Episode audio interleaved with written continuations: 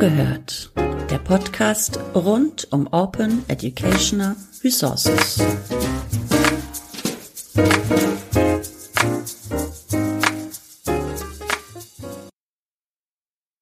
Hallo und herzlich willkommen zu einer weiteren Folge Bündnisfreie Bildungsspezial bei Zugehört. Ich bin Sarah Isabella Behrens und ich möchte zunächst einmal allen ZuhörerInnen einen wunderbaren Herbstanfang wünschen und freue mich sehr, dass wir mit der heutigen Folge auch einen weiteren spannenden Gast aus der OER-Community gewinnen konnten. Das ist die Tina Ladwig. Hallo Tina, schön, dass du heute bei mir bist, dass du bei uns bist für das Gespräch. Magst du dich einmal kurz selber vorstellen? Ja, hallo, auch von mir ein herzliches Hallo in die Runde. Ich freue mich wirklich heute Gast in diesem Podcast zu sein, denn freie Bildung treibt mich tatsächlich auch schon mehr als zehn Jahre um. Ich war lange Zeit für die Hamburg Open Online University tätig gewesen und da war ein Ziel, Offenheit in der Bildung zu fördern, zivilgesellschaftliche Relevanz zu fördern und überhaupt Hochschulen für die Potenziale von Offenheit und Öffnung nicht nur in der Bildung, aber auch in der Forschung zu sensibilisieren und sie auf dem Prozess der Öffnung auch zu unterstützen. Und seit nunmehr mehr als ja, anderthalb Jahren ungefähr bin ich ähm, für die Volkshochschule hier in Hamburg als Abteilungsleiterin tätig und auch da treibt mich das Thema Zugänglichkeit zu Bildung, Barrierefreiheit, Lernräume, ob im digitalen oder im analogen um. Und ich finde, in diesem Kontext könnten OER wirklich ein wichtiger Schlüssel auch für die Bildung für alle sein, sind aber insbesondere im Kontext von Volkshochschulen noch total unterbelichtet und auch von wirklich sehr geringer Relevanz. Und tatsächlich hat es mich auch wirklich interessiert, wie denn der Status quo eigentlich bei den Hochschulen ist. Nach so vielen Jahren, dass wir über OER debattieren und auch diskutieren und es ja auch viele Fördermechanismen in Bund und Ländern gibt. Ähm, ja, wie, wie steht wie steht's um OER? Und so bin ich ein bisschen an die Studie rangegangen, auch mit dem Blick auf, wie kann es noch weiter und besser auch unterstützt werden. Perfekt, vielen Dank dafür. Wir kennen uns ja auch bereits schon über das Fellow-Programm Freies Wissen, wobei das jetzt heute kein Thema sein soll. Nichtsdestotrotz hast du mir im Vorfeld auch ein paar Themen mit auf den Weg gegeben, die dich, die dich beschäftigen und unter anderem fällt darunter das Thema Kooperation, was ich jetzt gerne herausgreifen möchte. In dieser Hinsicht vertrittst du die These, dass Offenheit, ob nun in Bildung oder der Forschung, nur gemeinsam wirklich zu einem nachhaltigen gesellschaftlichen Wandel beitragen kann. Was genau meinst du damit und welche Rolle spielt OER dabei? Ja, und genau in dem Zuge hast du genau richtig es erkannt, mhm. dass nämlich Offenheit Kooperation braucht. Und jetzt fragt man sich, hm, was meint es denn damit und was meine ich damit?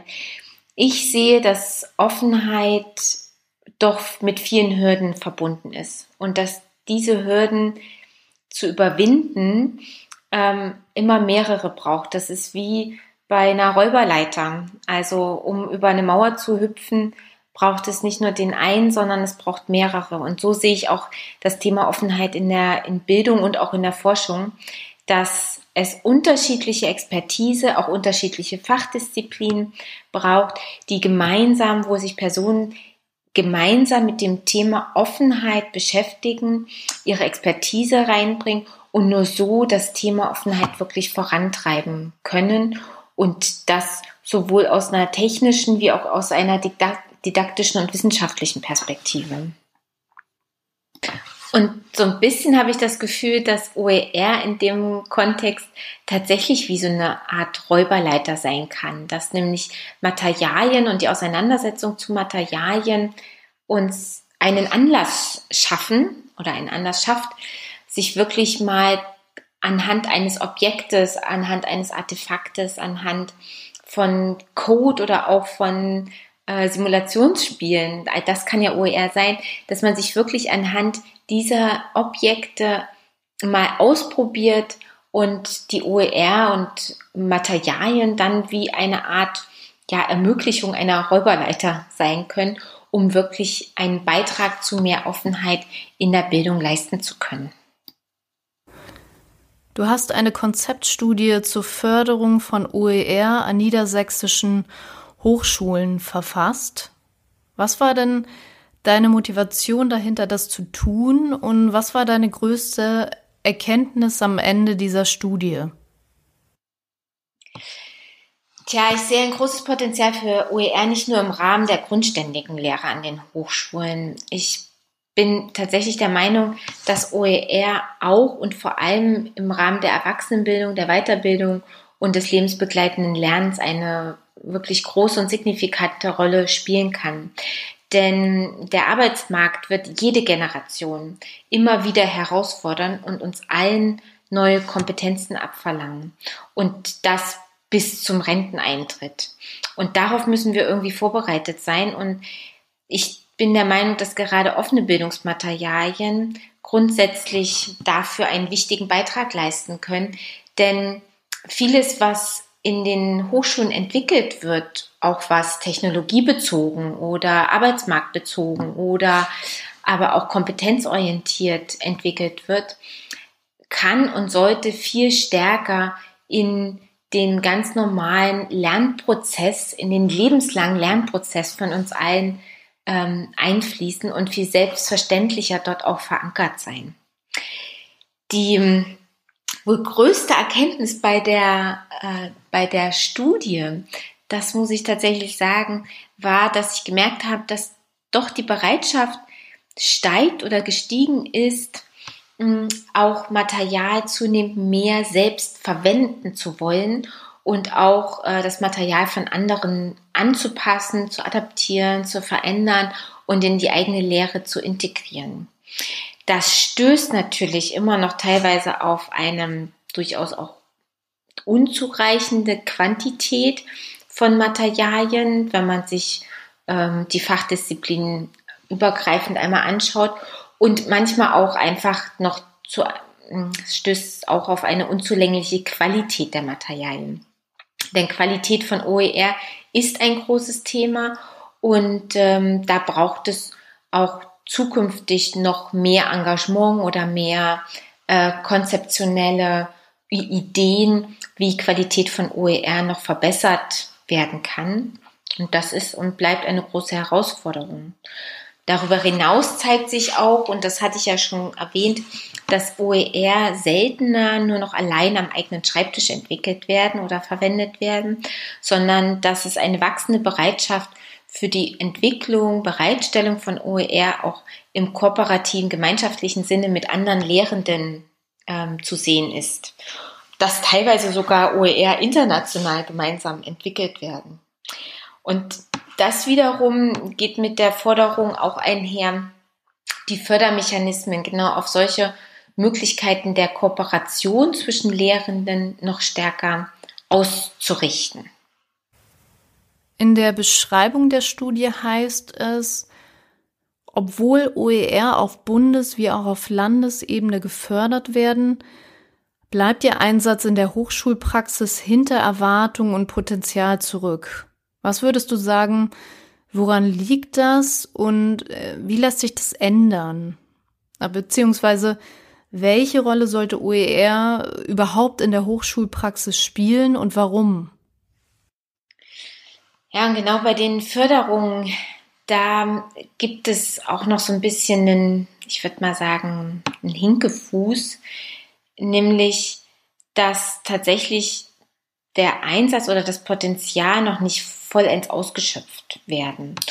Und die Gründe dafür sind vielfältig. Teilweise sind es sehr persönliche Gründe, der Lehrenden, die Angst davor haben, sich frei im Internet zu präsentieren, ob jetzt über einen Podcast oder über ein Video oder seien es auch nur die PowerPoint-Folien hochzuladen. Teilweise fehlt es aber auch an dem Wissen um rechtliche Rahmenbedingungen rund um die Erstellung, aber auch Wiederverwendung von OER. Und, und das ist auch interessant, teilweise fehlt es auch an der technischen Ermöglichung von OER im Sinne der Adaptionsfähigkeit oder Anwendbarkeit für unterschiedliche Fachdisziplinen. Einfache Artefakte wie PDFs, ähm, ja, Videos oder kleinere Artefakte oder Fotos, das ist mittlerweile für die auch OER-Portale, die ja entstehen, gar kein Problem mehr. Was viel wichtiger ist oder was noch eine größere Herausforderung darstellt, ist die Möglichkeit, zum Beispiel Code zur Verfügung zu stellen, der dann auch schon getestet werden kann in einer entsprechenden Umgebung. Oder dass die Biologie auch Online-Labore und Simulationslabore ähm, teilweise ähm, hat, in denen auch unterschiedliche Lehr- und Lernszenarien als OER bereitgestellt werden könnten. Oder genau das gleiche wie in der Betriebswirtschaft, dass es auch Lernspiele gibt, um das Marktverhalten zu simulieren. Und all das könnte ja auch ein Material im weitesten Sinne sein, was offen zur Verfügung gestellt werden kann. Und so weit reicht eigentlich und einfach die technische Ermöglichung im Moment auch noch nicht. Und was häufig auch ein Problem ist oder warum auch OER vielleicht immer noch nicht so stark etabliert sind, ist, dass es nicht reicht, ein OER einfach nur zur Verfügung zu stellen. Das ähm, Lernen immer noch im Sozialen und in einer sozialen Interaktion stattfindet, das zeigt sich auch darin, dass auch die Verwendung um das OER drumherum auch in einer Interaktion abgebildet werden sollte. Und das bedeutet, dass es äh, von den Lehrenden auch verlangt wird oder auch gebraucht wird, dass diese wie eine Art Community Manager werden. Jetzt kann man sagen, na ja, aber Lehrende sollen jetzt schon Coach sein und sie sollen Lernbegleiter und Begleiterinnen sein. Jetzt sind sie auch noch Community Manager und Managerinnen. Ja, ähm, es geht darum, dass Lernen auch flexible Zugänge braucht und auch unterschiedlichen Bedarfen gerecht werden muss. Und wenn man die Idee von OER in der Hochschulpraxis fördern möchte, dann heißt das auch, sich auf neue Rollenverständnisse einzulassen und dann erfordert das auch, dass Lehrende ähm, auf das Feedback reagieren, was zu einem OER gegeben wird, dass sie es vernetzen in unterschiedlichen Kontexten und dass sie entsprechend auch ähm, im digitalen den Lernprozess aktiv mitgestalten. Und ich denke, grundsätzlich wäre es hilfreich, wenn, so wie wir es auch jetzt sehen in der Debatte, OER nicht das Ziel ist, also das Ziel, was zunehmend, was manchmal auch formuliert wird, ja, das Ziel dieser Förderung ist, OER zu entwickeln und weiter zu verwenden. So schaffen wir es nicht, OER im Hochschulkontext wirklich nachhaltig zu etablieren. Vielmehr muss überlegt werden und braucht es eine reflektierte Auseinandersetzung dazu, wozu OER denn eigentlich dient. Und OER ist Mittel zum Zweck. Und was ist der Zweck? Der Zweck kann eine Internationalisierung der Hochschule sein. Dabei kann OER helfen. Der Zweck kann aber auch sein, dass die Weiterbildung gestärkt wird. Das heißt, OER für unterschiedliche Zielgruppen und Ziele der Hochschule entsprechend wirklich als Mittel anzuerkennen, würde es in der, im, in, in, an den Hochschulen viel stärker in den Vordergrund spielen und auch viel stärker in seiner Bedeutung unterstützen. Und ganz wichtig ist, dass OER auch im wissenschaftlichen System Anerkennung findet. Egal ob ein OER entwickelt oder verändert wird, das braucht Zeit und diese Zeit und der Aufwand dahinter werden im Rahmen der wissenschaftlichen Karriere einfach nicht honoriert. Und das muss sich ändern. Dankeschön für den Einblick. Jetzt sind wir bei dem Thema Förderung für OER angekommen und In dieser Hinsicht würde ich gerne wissen, welche Förderinstrumente für OER gibt es bereits? Und mit Fokus auf die OER-Strategie, wo sollte die Strategie im besten Fall jetzt ansetzen und warum? Nun, es gibt sowohl auf Bundesebene, aber vorwiegend auch auf Landesebene Förderinstrumente für OER. Nur zweimal zu nennen, also im Rahmen der Hamburg Open Online University werden OER an den Hochschulen gefördert, um sie dann über die HU-Plattform auch ähm, zu publizieren und zugänglich zu machen. Ähnlich wird auch im Twillo-Portal in Niedersachsen ähm, verschiedener Content gefördert und OER gefördert, auch um da fachdisziplin-übergreifend Materialien zu entwickeln und zur Verfügung zu stellen.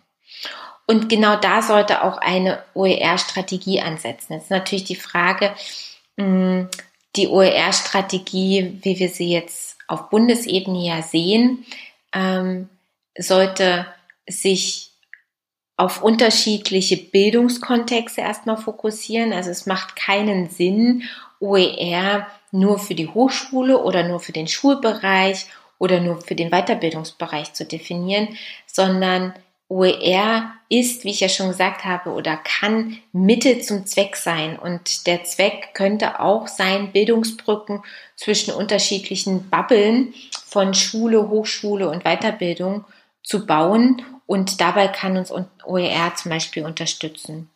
Und im Rahmen dieser Strategie ist es nicht nur wichtig, unterschiedliche Bildungskontexte zu berücksichtigen oder auch die Zielgruppen, dass auch OER zielgruppenspezifisch entwickelt wird, sondern auch die Diversität von Fächern und Fachdisziplinen anzuerkennen. Dass jedes einzelne Fach, jede Fachdisziplin ähm, unterschiedliche Materialien produziert und mit unterschiedlichen Materialien in der Lehre umgeht. Und dabei sollte überlegt werden, welche technischen Schnittstellen braucht es denn dann, um auch Zugang zu dieser Diversität von Materialien zu geben und vielleicht auch zu überlegen, inwiefern sind das dann beispielsweise Portale, in denen OER wirklich hochgeladen und abgelegt werden oder sind es Portale, die einen Zugang wie zu einem, wie eine Art Referatorium auch bieten, wo sie eine Verlinkung zu den unterschiedlichen offen zugänglichen ähm, Bildungsmaterialien dann bieten. Und ähm, es werden nämlich viele OER schon entwickelt, auch im Hochschulkontext. Die verharren nur teilweise in den bestehenden Lernmanagementsystemen. Und daran zu arbeiten, die Lehrenden dort abzuholen, wo sie tatsächlich aktiv sind, nämlich an ihren Hochschulen, in ihren eigenen Lernmanagementsystemen und sie zu ermächtigen und es ihnen leicht zu machen, diese OER, die ja schon entwickelt sind, einfach nur zu veröffentlichen und es ihnen auch zu ermöglichen, dies Schritt für Schritt zu tun. Vielleicht erstmal nur für eine Hochschulöffentlichkeit eine Offenheit herzustellen, bis sie merkt, ach, passiert ja eigentlich gar nichts. Dann kann ich es ja auch für den Landeskontext oder auch dann einfach quasi wirklich offen zur Verfügung zu stellen. Aber hole die Lehrenden da ab, wo sie sind, ähm, Schnittstellen sollten identifiziert werden und entwickelt werden. Und dann könnte man es auch schaffen, das Potenzial von OER nochmal aus einer ganz anderen Perspektive abzubilden oder zu heben. Wir sind jetzt auch schon fast am Abschluss unseres Interviews angekommen. Und ja, der Semesterbeginn ist in vollem Gange. Hast du vielleicht einen bestimmten Praxistipp, um mit OER zu lehren und zu lernen? Tja, der Semesterbeginn und Praxistipps. Ja, das ist eine gute Frage. Ich würde sagen, klein anfangen.